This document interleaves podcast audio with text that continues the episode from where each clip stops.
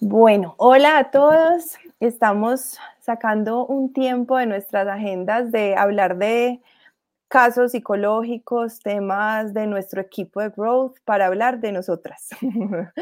porque sí, porque él y yo hoy nos juntamos a hablar de lo que nos mueve en growth desde,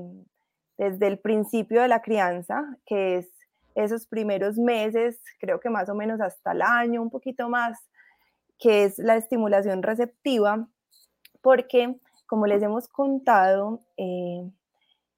digamos que cuando nació Growth empezamos acompañando mucho a las familias después de sus dos años y cuando nació el curso prenatal nos dimos cuenta que entre el curso prenatal y las citas de los dos años algo hacía falta. Y ahí nació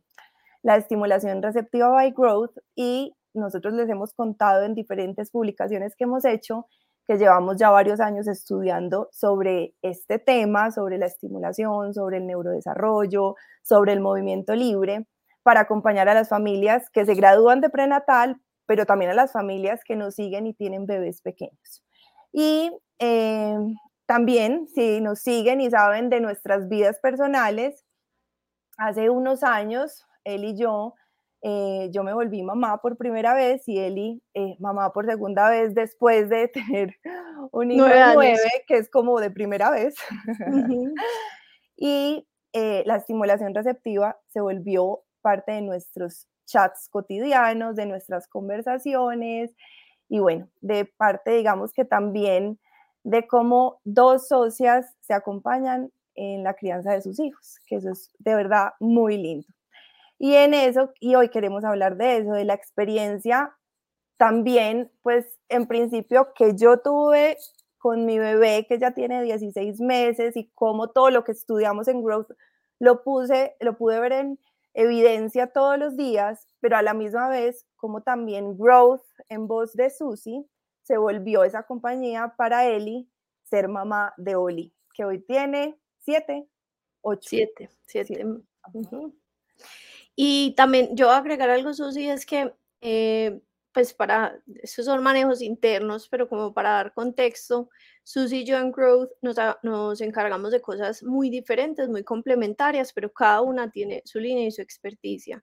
Y es tan profundo el conocimiento de cada cosa que no alcanzamos, eh, no es que lo mismo que sepa Susi, lo sé yo. Para mí, todas las cosas que Susi habla, hace, yo las estoy aprendiendo, no no sabía de familia, de estimulación, eh, de todo el proceso prenatal. Entonces, pues esa parte del contexto es importante porque de lo que vamos a hablar hoy es algo a lo que yo llego como mamá y no como growth, pues no como profesional, sino, Susi, acompáñame en esto, yo pues quiero, creo y quiero eh, vivir lo que esto es, que es básicamente pues lo que vamos a hablar hoy de simulación receptiva, pero desde el parto me dejé guiar por el curso prenatal como mamá, no como profesional. Y, y de verdad que ha sido un camino de maternidad espectacular. Yo disfruté infinitamente, he disfrutado el proceso con Benjamín que tiene nueve años. Entonces pensaba que no había más, pues que, que poder disfrutar un hijo más era imposible, pues me lo he gozado demasiado, pero sí se podía, sí se podía y esto ha sido una nueva forma y un, y un, unos descubrimientos espectaculares que han complementado esa experiencia que yo ya traía y ha sido acompañada por Susi. Y bueno, y una base también es contarles que la estimulación receptiva, pues es un concepto o es un es el nombre que nosotros le dimos al abordaje que le damos al acompañamiento que hacemos con los niños desde que nacen hasta alrededor de los dos años, cuando ya entran, digamos, también a un mundo un poco más eh, preescolar, escolar, eh, ¿cierto? Y donde ya vienen pues más unos retos alrededor de las emociones y de la crianza, pues ese acompañamiento antes de esto habla más de todo ese descubrimiento que hacemos como papás, del movimiento, eh, de todo el proceso también de, mm, lenguaje, de, todo ese, ese vínculo que vamos con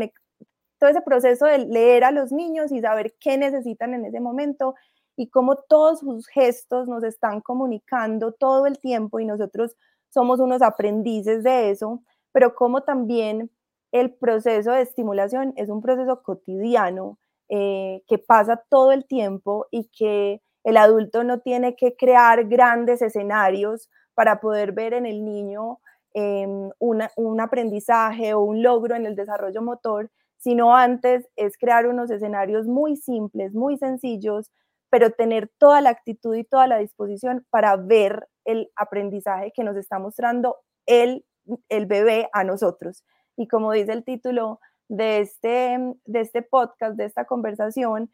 es como la estimulación receptiva lo que busca también es que desde el inicio creemos vínculo, creemos un vínculo para promover la autoestima y también seamos coherentes en el hecho, Eli, de saber que nuestros hijos desde el principio tienen una iniciativa, un interés y, un, y digamos como una, una constante curiosidad para conocer el mundo y por eso son capaces de moverse sin necesidad de que nosotros hagamos grandes intervenciones. Y eso entrega un mensaje,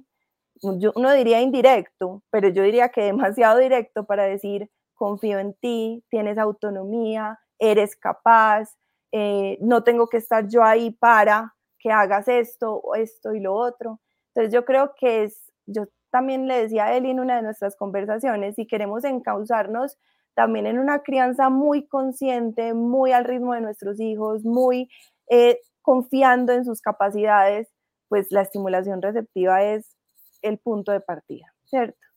No sé si quieras agregar algo ahí o ya hablamos un poco más en materia de las experiencias. Si quieres, arranquemos de una. Bueno, entonces hay algo bien bonito y es lo que dice Eli, pues claro, em, también desde Growth tenemos la conciencia de cada, que cada maternidad, cada bebé, cada familia nace según esas dinámicas y esas condiciones ambientales que tiene. Entonces, desde ahí yo también me paré como, como Susana y como Growth y como socia y es, pues nace Olivia y yo quiero estar ahí para ti, Eli, y me pongo a la orden y esto lo conozco y te lo paso,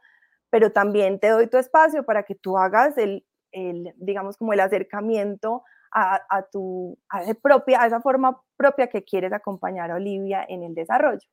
Y ahí es, digamos, estaba la información, yo le pasaba a Eli eh, documentos, le pasaba información valiosa, la invitaba a nuestras sesiones grupales de estimulación receptiva. Ella tenía, tuvo experiencia con Moni, que es nuestra fisioterapeuta que acompaña, digamos, el desarrollo motor desde muy temprana edad. Y estaba ahí la información, como ustedes saben, Growth estamos llenos de información actualizada, pero también estaba yo ahí para responder preguntas cuando surgían. Entonces, Eli, yo también quisiera como que nos contaras con esa experiencia que tú tenías de Benja y cuando empezaste a escucharme a mí, a estimulación receptiva, a Moni, a las sesiones grupales, ¿qué empezaste a encontrar en este mundo? Susi, me pasó algo que nos pasa con las cosas más simples de la vida, es que a veces nos enredamos como que era, era demasiado simple, era no hagas, no hagas nada, pues, como que eso era lo que yo tenía en la cabeza, no hagas nada.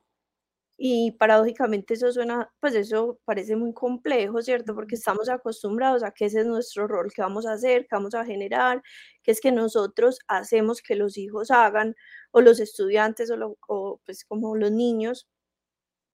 y, al principio me enredé en eso y como dices tú, es la confianza y esa era tu retroalimentación siempre. Me decías, eh, yo siento que confío en Lucas como tu experiencia. Entonces, para mí eso es súper importante, la confianza, la autonomía, que es la base de la autoestima. Y me pegué de ahí. Yo dije, voy a confiar en Oli y voy a confiar en esto que pues finalmente yo soy una persona, me considero una persona práctica y me gusta y creo que lo práctico siempre va a ser lo mejor. Eh, no hay por qué complicar cosas que, que, pues cuando no haya que complicarlas, no complicarlas. Y eh, sentí que esto tenía eso, tenía esa practicidad. Em, pero lo que me conectó más con este ejercicio y que siempre se lo digo a Susi que lo hagamos y que lo sigo haciendo y me parece increíble, fue vivir yo misma la experiencia de lo que iba haciendo Olivia y cambiar la visión a, a vivir en mi propia piel lo que ella estaba haciendo para poder entender y confiar. ¿Por qué? Porque en cualquier momento es uno muy fácil decir, ¿cómo me voy a quedar quieto y no voy a sentar a esta niña, no la voy a empezar a voltear o no la voy a poner por boca abajo? Pues esto es lo que dicen en todas partes. Y cuando empecé a levantar los pies como ella los levantaba, a tratar de moverme para un lado como ella lo hacía, a dar patadas hacia adelante y hacia atrás como ella lo hacía. Y me di cuenta de todos, de cómo se me movían cada músculo, de lo difícil que era, de lo complejo que ella estaba haciendo ahí. Yo ya quedé enganchada, o sea, es en eso en lo que entendí que este iba a ser el camino que iba a tomar. De todas formas, en cada hito, la volteada, la sentada, la gateada,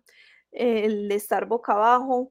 En cada hito he tenido obviamente una crisis como una disonancia cognitiva que me dice como que bueno, ya no se sienta, tiene cinco o seis meses, eh, ¿cómo la pongo a comer? ¿no? Entonces yo creo que ya sí me va a tocar sentarla, pero pongo por delante la confianza, la confianza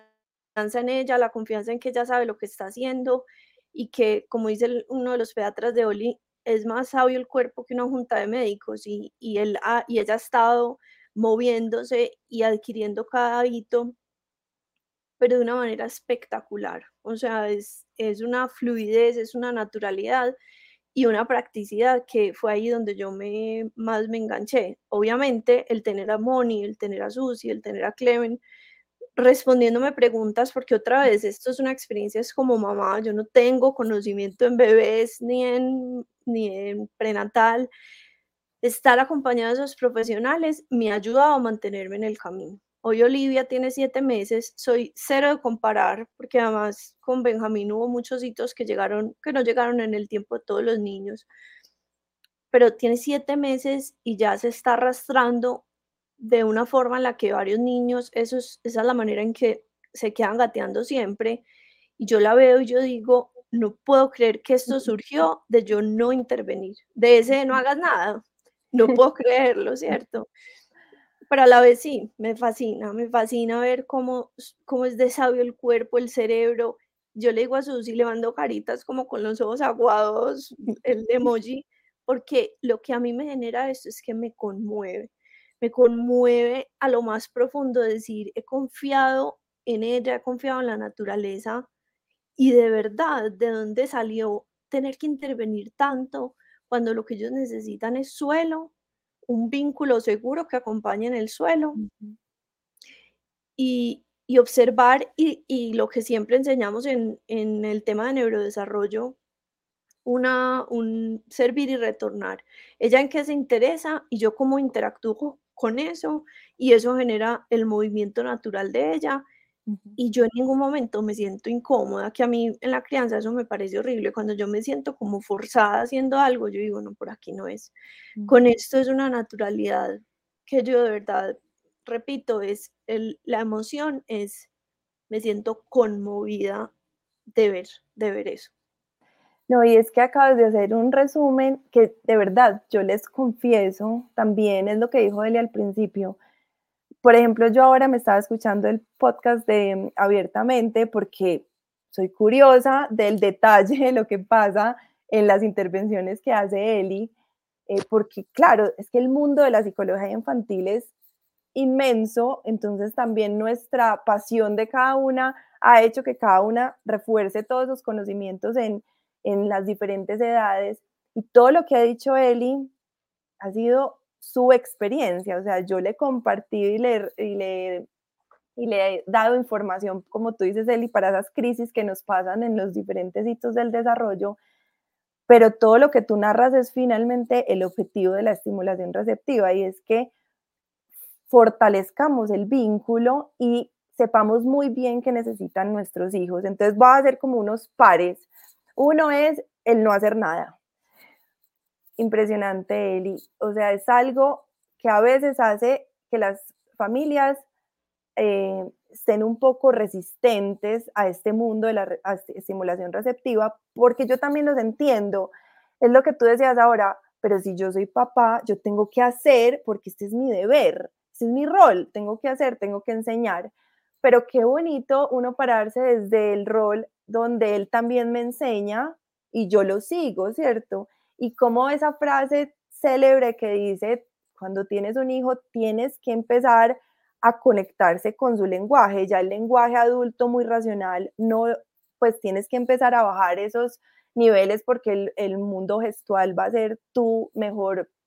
vehículo para conectarte, también tienes que bajar revoluciones porque finalmente los bebés tienes eh, tiempo de respuesta diferente al del adulto. Entonces, de verdad, la estimulación receptiva lo que hace es conectarte a ese mundo para que de verdad se construya un vínculo de igual a igual, ¿cierto? Entonces, no es no hacer nada, porque es que, claro, si lo comparamos con la estimulación tradicional, pensaríamos que no estamos haciendo nada, pero entonces yo pienso que estamos haciendo millones de cosas más porque es poner a nuestro cerebro al ritmo de verdad de ellos, de lo que ellos necesitan. Entonces es em, acostarnos en un, en un lugar, en un ambiente adecuado para ellos, donde haya un tapete perfecto para sus movimientos, eh, donde, como dices tú, eh, promovamos la, la posición boca arriba porque es la posición más importante para los bebés, donde ellos mueven sus brazos y mueven sus piernas con total eh, soltura y ahí es donde empiezan los movimientos más complejos, es podernos conectar con que el ser humano es un mamífero y todos los mamíferos encuentran cómo moverse. Claro, pues si lo comparamos con una vaca o con un caballo, va a ser, ellos lo hacen mucho más rápido, pero nuestros, nuestro eh, digamos que nosotros también lo vamos a la Lógica, la lógica es la, misma. Es más tiempo, pero la lógica es la misma. La lógica es la misma. Entonces, confiar en que mi hijo también va, va a cumplir esas leyes biológicas y no porque también yo creo, Eli, que aquí es donde nos unimos y ahorita puedes dar como tus comentarios sobre esto y es, siento que ese no hacer nada va contra la idea y la creencia actual que es que si yo no hago nada, no hago que mi hijo desarrolle las competencias intelectuales, sociales o emocionales que necesitan este mundo. Pero antes yo creo que lo que estamos haciendo es, antes si me conecto con esta posición, estoy sintonizada con lo que necesitamos ahora, con autonomía, con confianza, con autoestima, con un vínculo súper conectado con las necesidades, porque mira, yo, yo me acuerdo que cuando ponías a Olivia a veces me decías, es que no le gusta casi estar en el suelo, por ejemplo, eh, o, siento que está haciendo fuercita como para sentarse. Y ahí yo te decía, espérate, eh, bueno, ¿qué pasa? Es normal que haga fuercita para sentarse. Puede que en algún momento alguien la haya invitado a sentarse y eso es un movimiento que aprende, pero no por eso se quiere sentar, sino que está haciendo una fuerza en su core que le permite hacer medio fuercita para poderse girar, subir sus piecitos o subir sus manitos y hacer su primer giro. Entonces a veces hay una desinformación donde si siento que mi hija está haciendo una fuercita, yo inmediatamente la siento porque está incómoda acostada. No, de pronto lo que tengo que hacer es, como dices tú, hacer clic con todo lo que he visto en ella. Le gustan los libros, le gusta que me siente al lado, le gusta mirarme y poner su carita y conectarnos de, de, de, pues acostaditas cara a cara, no puede que se canse más porque los bebés al principio de su vida el suelo hace que el, que el peso del cuerpo les pese más, entonces claro que van a preferir estar un poco más sostenidos, pero a medida que van sabiendo y se van soltando en esos movimientos, van disfrutando mucho más el piso, ¿cierto? Entonces, en realidad sí estamos haciendo mucho porque estamos cultivando todo ese proceso de paciencia y de observación y es lo que tú dices, es poder ver, tú te acuestas como un bebé de dos meses, con medias, con gorro, con manoplas, en un tapete y haces fuerza para moverte y seguramente va a ser muy difícil moverte porque las mediecitas eh, se resbalan, se deslizan, las manoplas no permiten que las manitos puedan subir y, cogerse, ir a, los, ir a la boca, el gorro no permite que haya fricción en la cabeza. Em, entonces, si tú te acuestas y te das cuenta de eso, pues te quitas tus medias y se las quitas a ellas. Entonces es bien bonito uno ponerse como también eh, al, al nivel de ellos y poder explorar esos movimientos y saber que no necesariamente tenemos que, que es algo bien importante aquí, es no necesariamente tenemos que buscar hacer posiciones para que ellos alcancen, por ejemplo, el sostén cefálico, que es la fuerza en la cabecita, eh, y ponerlos, por ejemplo, en tiempo boca abajo. Podemos permitir el tiempo boca arriba con ayudas visuales a los laterales, con nosotros a los laterales, y hago este doble clic aquí porque cuando nos hemos dado cuenta que el tummy time o el tiempo boca abajo, hay inmediatamente hay un, un gesto de ellos de incomodidad. Cuando yo me doy cuenta de ese gesto y yo debo actuar. Y ese gesto es que me estás comunicando que no estás bien y que ese no es tu eh, posición favorita, ¿cierto? Porque, y, los y, digamos que nos muestran esos estudios que ellos quedan con las manos muy rígidas, los pies no se pueden mover, su cabeza no pesa demasiado, entonces no logra eh, disfrutar esa posición. El, la vista es súper reducida, o sea, es al tapete y ya. Em, entonces, la verdad es que esa incomodidad hace que nosotros no disfrutemos eso, nosotros estemos tensos, ellos también, y podemos reemplazarla con un montón de otras actividades en tiempo boca arriba. Entonces, yo siento que también ahí es poder darnos cuenta que no necesariamente tenemos que poner a los bebés en, en, posiciones que no han llegado ellos por sí solos para alcanzar unos hitos del desarrollo, sino que ellos también las, lo van a alcanzar sin necesidad de que nosotros hagamos esas grandes intervenciones, ¿cierto? Y eso es pura información, es lo que tú dices. O sea, cuando yo llego ahí de pronto y me encuentro con alguien y me dice, ay, pero es que mi bebé no, no le gusta tanto el tummy time, y tú dices, ups, yo no lo he hecho, ¿será que yo lo tengo que hacer? Entonces ahí estaba Moni para decirte por qué no, ahí estaba yo para decirte qué podías hacer mientras tanto. Em, entonces, y estaba, y estaba Susi, lo más importante que rescato de lo que dijiste era Olivia. O sea, no, no, vuelvo y digo, no hay que complicar las cosas, observarlos, de verdad hacer los mismos movimientos. Claro, cuando Olivia Em, cuando Olivia se pues toda la Academia Americana de Pediatría, todas las autoridades dicen Tommy time, Tommy time. Yo creo que a lo que se refieren más es al tiempo en el suelo y es el cuidado que los niños pues tienen que estar como, como siendo, interactuando, ¿cierto? Más que sostenidos inmóviles. entonces, em, frente a toda esa información, yo empecé porque desde que te formaste en el, en el tema de movimiento libre en un principio, yo te escuché decir, me puse, pues nos pusieron a hacer el ejercicio boca abajo y me di cuenta lo incómodo que es. Eso es la primera referencia que yo tengo tuya de, estimulación receptiva. Y, y, lo hice. Cuando, empezó, cuando supuestamente hay que ponerlo, lo hice, pero fuera de eso hice el ejercicio de imaginarme no, no pudiendo sostener la cabeza. Yo decía, esto está al revés, o sea, como más gente no se ha dado cuenta que, que empezamos al revés y es, si yo no tengo fuerza en todo el core, ¿cómo voy a sostener la cabeza? Es una sostenida demasiado forzada y simplemente con observar a, a un bebé o uno mismo es tan simple como decir, esto no, no va y hacer el ejercicio contrario. O sea, es que como suben los pies, es mm, lo primero que, pues, que les digo que observen, como suben los pies y los mantienen arriba, como hacen bicicleta, uno no es capaz de hacerlo. Como eso no va a ser mil veces más poderoso que simplemente forzar a sostener el cuello, hacer la fuerza con el cuello. Cuando, cuando uno hace ejercicios, lo primero que le dicen, usted tiene que hacer es el ejercicio en el abdomen y no en el cuello. Si eso es tan conocido y tan obvio para cualquier adulto, pues lo normal es que para los niños también lo sea, ¿cierto? Eh, obvio, yo nunca me había preguntado por este tema, no es mi tema y no es pues un juicio, pero la gente que recomienda hacer Tommy Time eh, es una invitación, porque yo sé que todos estamos aprendiendo y desaprendiendo todo el tiempo, es una invitación a que de verdad hagan el ejercicio, hagan ambos ejercicios y, y no, no tiene mayor ciencia. Demasiada ciencia, pero no tiene mayor, mayor complejidad. Y, es, y, es, y yo también los invito es como a confiar en que ese sostén cefálico va a llegar, ¿cierto? Porque ellos necesitan ese sostén cefálico, ellos lo van a lograr en términos de si,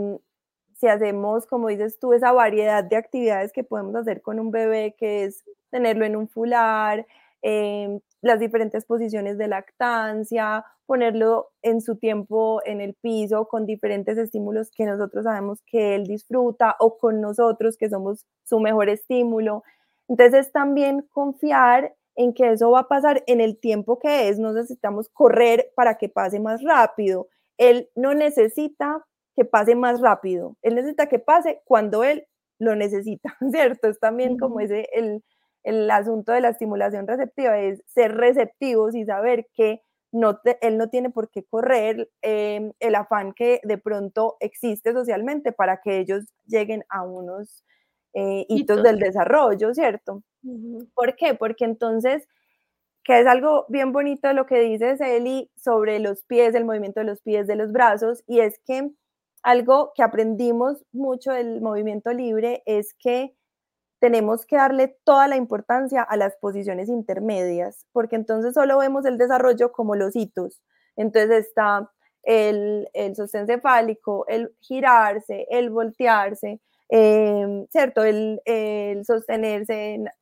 así, vamos así, solo lo vemos así, como unas fotos. El movimiento libre tiene unos dibujos increíbles que son como nuestra guía para que los papás digan, wow, es que mi hijo está aquí, o sea, sí es que vamos por ese camino, porque yo también creo que es súper importante esto que voy a decir y es que no hacer nada no es lo que hacemos en estimulación receptiva, porque en realidad hacemos vigilancia del desarrollo, o sea, no porque un bebé no se esté girando eh, a los nueve, a los diez meses, decimos, no, es su ritmo, no, espérate, ¿qué está pasando? y qué es lo que está pasando en casa, cómo estamos acompañando eso, el que necesita para que eso pase, hay algo más que está impidiendo que eso pase. Entonces es bien importante saber que no es solamente el hecho de también esa frase que vimos mucho, es su ritmo, no, también tenemos que acompañar y hacer vigilancia del desarrollo y poder saber esas posiciones intermedias que lo, es lo que nos dice, vamos por ese camino, es su camino, pero no, nosotros no ponemos al bebé en la posición que nosotros tenemos en la cabeza que significa gatear. Lo pongo en cuatro para que ahí esté.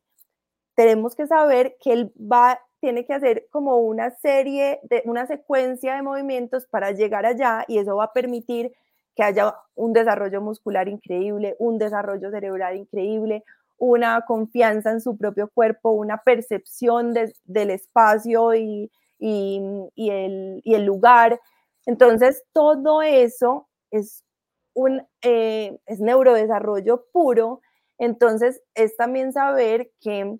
la imagen que tenemos en la cabeza a veces nos hace, nos juega una mala, una mala pasada porque queremos a nuestro así, con esa posición. Y de pronto él lo hace de otras maneras porque yo me he dado cuenta, y nosotros tenemos en, en, las redes colgadas, yo les mostré como la secuencia de cómo Lucas se volteó finalmente a posición boca abajo, pero me he dado cuenta por cosas que me han comentado las familias que hay bebés que lo hacen de otra manera completamente. Entonces, si yo hubiera puesto a Lucas a hacer cierta secuencia, de pronto él se iba a demorar un poco más porque no es su secuencia, ¿cierto? Entonces también intervenir puede que haga que se haya, pues haya una demora en ese proceso. y en esos, en esos movimientos intermedios, sí, hay una, para mí eso también ha sido poderosísimo. Por ejemplo, en este momento eh, me pasa algo súper particular y es que Oli está raptando y yo tengo un guayao porque ella vaya a gatear o sea, me parece lo más divino del mundo esa raptada, me parece, pues, eh, nunca lo hubiera apreciado, sino que hubiera dicho, ay, ya va a gatear, ay, estoy pendiente de lo que sigue y no me hubiera disfrutado este momento. O cuando se coge esos pies, se cogía esos piecitos y se los llevaba a la boca, yo decía, esto es lo más tierno, me he disfrutado un montón, o sea, no solamente es como que calma, paciencia, que llegue el hito, sino disfrutarse de esos momentos y esos y esos hitos es, es una cosa espectacular, o sea, cómo no ser más conscientes también,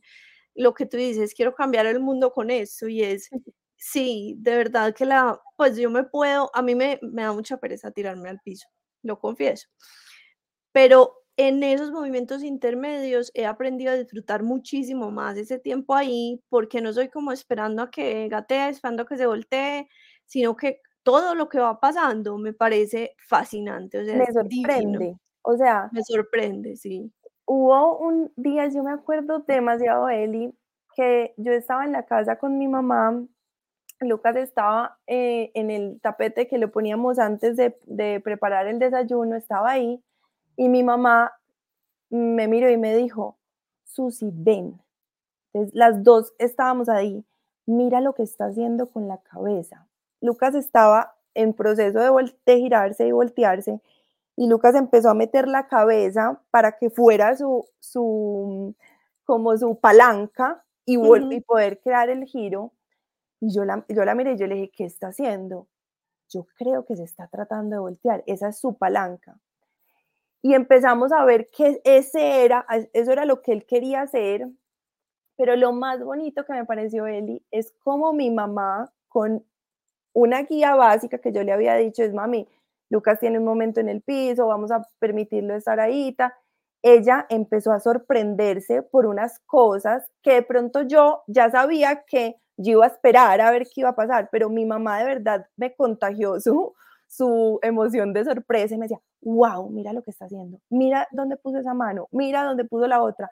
Y yo me acuerdo también en Lucas, que Lucas era como cuando mi mamá y yo nos, nos sumergíamos en una conversación por tres minutos, pues él no permitía tanto.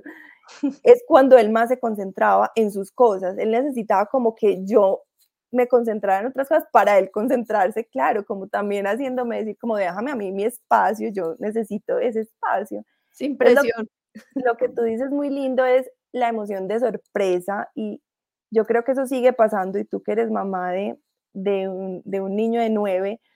creo que esa es la emoción que nos va a acompañar toda la maternidad y que debemos disfrutar mucho porque es la que también nos blinda de muchas otras cosas duras de la maternidad y es como, wow, ¿cómo así que este niño está haciendo esto? ¿Qué es capaz de hacer esto? Que yo no estuve ahí, que yo hay algo que yo te escribí en una de las frases de WhatsApp y era como, Eli, a mí hay algo que me visita en mi cabeza y es como, este niño puede volar sin mí tranquilamente, porque es que yo no he estado, yo he estado ahí para acompañarlos, sus temas emocionales, todo, pues obviamente, pero a nivel motor, Lucas eh, fluye sin Susana, por así decirlo. Eso, eso me parece espectacular y creo, y por eso digamos que la elección como el título del episodio de hoy es, va más allá, o sea, en lo motriz tiene, ya les contamos todas las ganancias, pero alineado con la teoría de, del tema de autonomía, autoestima y vínculo, realmente es un ejercicio con el que comenzamos ese vínculo eh, basado en la confianza, que a ellos les transmite, y, yo siempre le digo a los papás, no subestimen las conversaciones desde la barriga, y es el hábito y es cómo nos acostumbramos y los estilos comunicativos que adquirimos con los hijos, y comunicativos verbal y no verbal. Y si yo empiezo así la vida y el vínculo, eso va creciendo y eso se va capitalizando y se va volviendo cada vez más grande y se va volviendo la forma en la que yo me relaciono, la forma en que yo percibo las habilidades que tiene ese niño para enfrentarse al mundo. Entonces el movimiento libre genera eso que dijiste y es desde el principio uno está confiando y eso, entonces, ¿cómo funciona? Yo confío, por ende doy más autonomía. Cuando doy más autonomía, le estoy dando un mensaje implícito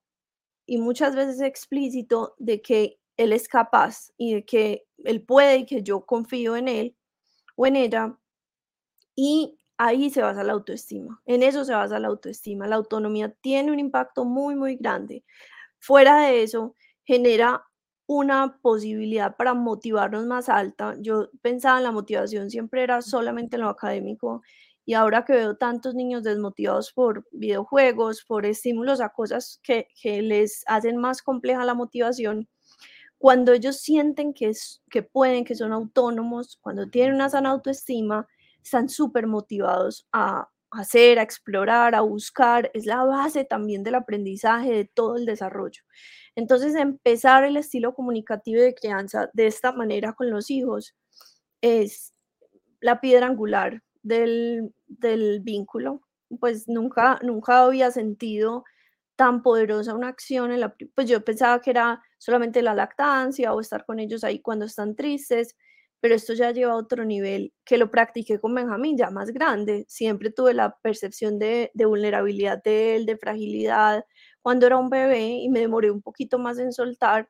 y obviamente veo el impacto en el desarrollo, es un desarrollo muy distinto,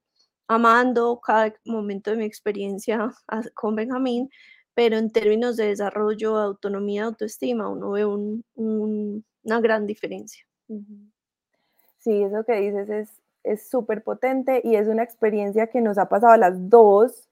pues que, que finalmente acompaña nuestras maternidades, pero también es poder sentirse uno tranquilo de que todo lo que hemos estudiado alrededor de eso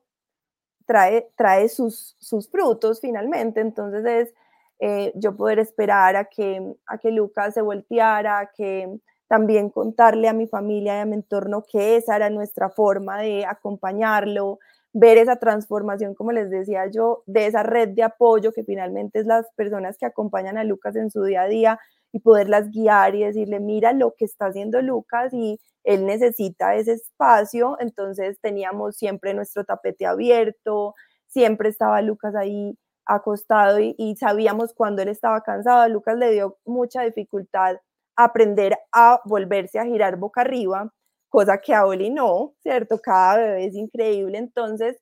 eh, el movimiento libre sí dice que esa es una de las, de las posiciones que sí debemos acompañar para ayudarlos a volver a girar, porque hay una, una emoción, digamos, que debemos acompañar a solucionar. Eh, entonces ahí hay una forma de acompañarlos porque no lo giramos completamente, sino que los ponemos en una posición intermedia que ellos ya em, eh, hayan conquistado. Entonces eso ha sido, digamos, como un proceso súper bonito en cada una de nuestras familias. Y, por ejemplo, hay algo bien bonito, Eli, que tú dices que pasan en nuestras sesiones de estimulación grupal, y es que cuando recibimos bebés muy bebés, eh, yo me doy cuenta que a veces como yo me sé esta teoría como mamá y como profesional, a veces es como si fuera súper claro, pero es que de verdad tenemos que romper un montón de creencias alrededor de eso. Yo siempre elijo estar acompañando a estas familias con bebés muchos más pequeños y empiezo como a describir lo que está pasando ahí, mira lo que hace sus pies, mira cómo apoyan el talón en el tapete, mira cómo él está empezando a poner su piecito encima del otro, mira sus manitos como en algún momento toman más velocidad que en otras, y eso también es muy bonito para que los papás sepan que ese es el proceso de estimulación y que, claro, a veces lo podemos acompañar con algunos objetos que nos regalaron muy, muy preciados, eh, pero desde la simpleza, por ejemplo, los bebés lo que más aprecian es coger unas manticas porque es lo más fácil que ellos pueden agarrar y llevarse a su, a su boca. Entonces, a veces empezar por eso simple y eso nos hace sentir seguros, porque yo también entiendo que el paso de eh, no hacer nada, ¿cierto? Por así decirlo, a hacer mucho, eh, es, hay que encontrar ese término medio, por así decirlo, ¿cierto? Y eso permite que los papás, es que eso es la estimulación receptiva, porque yo sé que el mundo del movimiento libre es un mundo también donde a veces tenemos que cambiar completamente nuestra creencia, ¿cierto? El mundo de la estimulación tradicional es donde hablamos de que hay demasiadas intervenciones y que también tenemos que esperar para que nuestro bebé dé su, de su parte, de su iniciativa. La estimulación receptiva le acompaña, acompaña a los papás a hacer como esa conexión de, bueno, ¿cómo transformo mis creencias? ¿Cómo uso esto que me regalaron? Porque lo tengo ahí y, si, y cómo lo uso desde una mirada receptiva, ¿cierto? Entonces eso es también lo que nosotros logramos hacer, acompañar a los papás a desarrollar esa habilidad de observar y de saber que las están acompañando las cosas bien pero también de cómo utilizar lo que ya tenemos ahí y para que sea una estimulación adecuada, por así decirlo, ¿cierto? Sí, y yo creo que, que, para terminar la conversación, sí me parecería súper chévere que, que, que, a mí también me dio mucha claridad porque el término de estimulación receptiva es un, un término que decidimos usar en Growth porque es, lo que se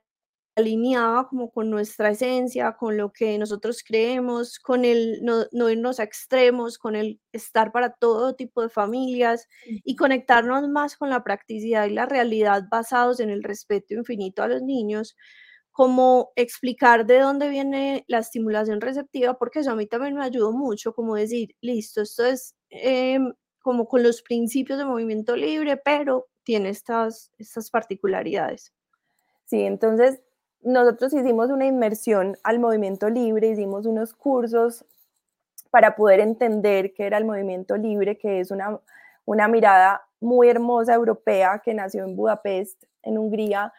eh, y tiene muchos años, o sea, eso es de verdad de hace muchos años esa mirada donde se hicieron muchos estudios en un orfanato eh, por Emmy Pickler y ella hizo todo este estudio, como les digo, a través de, las, de los dibujos y las imágenes de los niños, porque estos niños estaban, digamos que en condición de abandono y todas sus cuidadoras tenían que estar atentas a qué pasaba. Claro, habían menos tiempo para poder intervenir así directamente en ellos y eso fue hasta bonito para darnos cuenta de que los bebés podían alcanzar un montón de logros con una persona que estuviera con atención disponible en un ambiente eh, perfecto para ellos y a la misma vez, digamos que observando y sabiendo y vigilando hacia dónde iba ese desarrollo. Entonces nos hicimos una inmersión em, teórica allí para poderla conocer, nos, nos asesoramos por, pues como por, por esa línea de movimiento libre pero a la misma vez unimos todo el conocimiento que tenemos desde la psicología infantil, el neurodesarrollo, y a la misma vez hicimos nuestras investigaciones, como dices tú, de estas asociaciones pediátricas importantes en el mundo, el CDC, porque tampoco queremos, como dices tú, poner en una encrucijada a los papás y decir, pero es A o B, no, es este término medio. Entonces esa, esa mirada eh, nos va a permitir que vamos a unir todo lo que dicen las asociaciones de pediatría importantes con el movimiento libre, pero a la misma vez con la capacidad que tienen los papás de acompañar a sus hijos de manera receptiva. Entonces también hoy que se vayan una idea, esto es, como dices tú, ese término medio donde estamos súper atentos a ese, a ese desarrollo en la edad, porque yo te decía en estos días, como para terminar y que se lleven un ejemplo, y es que tenemos la idea de que nuestros hijos tienen que estar sentados para la hora de comer, o sea, la alimentación complementaria a los seis meses. Entonces empezamos a ponerlos en posición de sentado desde los cuatro meses hasta los seis o siete meses que está la alimentación complementaria y esa brecha de los cuatro a los siete meses eh, nos hemos dado cuenta que hace que también ellos hayan perdido tiempo boca abajo, boca, boca arriba y boca abajo para empezar todo el tema del arrastre. Entonces tenemos que también saber que esa mezcla de estar sentados es un asunto donde se ha impuesto en medio de poder eh, acompañar al bebé en la alimentación, pero nuestros bebés en ese momento necesitarían moverse más como lo está haciendo Oli. Entonces, ¿por qué? Porque el Centro de Desarrollo de prevención de enfermedades dice, eh, esperen, em, es que el bebé puede estar sentado hasta los nueve meses, entonces no tenemos que correr a los cuatro meses, ¿cierto? Entonces yo creo que es bien importante todo lo que hemos hecho, Eli, porque es desde la evidencia también, desde la información confiable, pero desde el respeto a los bebés. Súper, sí, Susi, no, mil gracias. Yo creo que de verdad que si se quieren dar un regalo, para mí estoy recorriendo Em, y si tengo que ser crítica, Susi sabe que lo soy, pero estoy recorriendo este camino desde el curso prenatal. Voy en este tema de estimulación, en alimentación complementaria con Ana Cris. Estoy como usuaria de growth del ciclo vital y, y me siento fascinada. De verdad que es como mamá. Como mamá es una experiencia, como mamá lo he vivido, lo he sentido, pero no puedo dejar de ser quién soy, no puedo dejar de ser profesional, no puedo desconocer lo que sé del cerebro y solo me ha sorprendido positivamente, pues que, que si no, yo creo que también ah, eh, intervendría y diría, no, tal vez esto no, no es para nosotros, eh, pero, pero de verdad que ha sido un gran regalo poder, poder vivir así esta maternidad.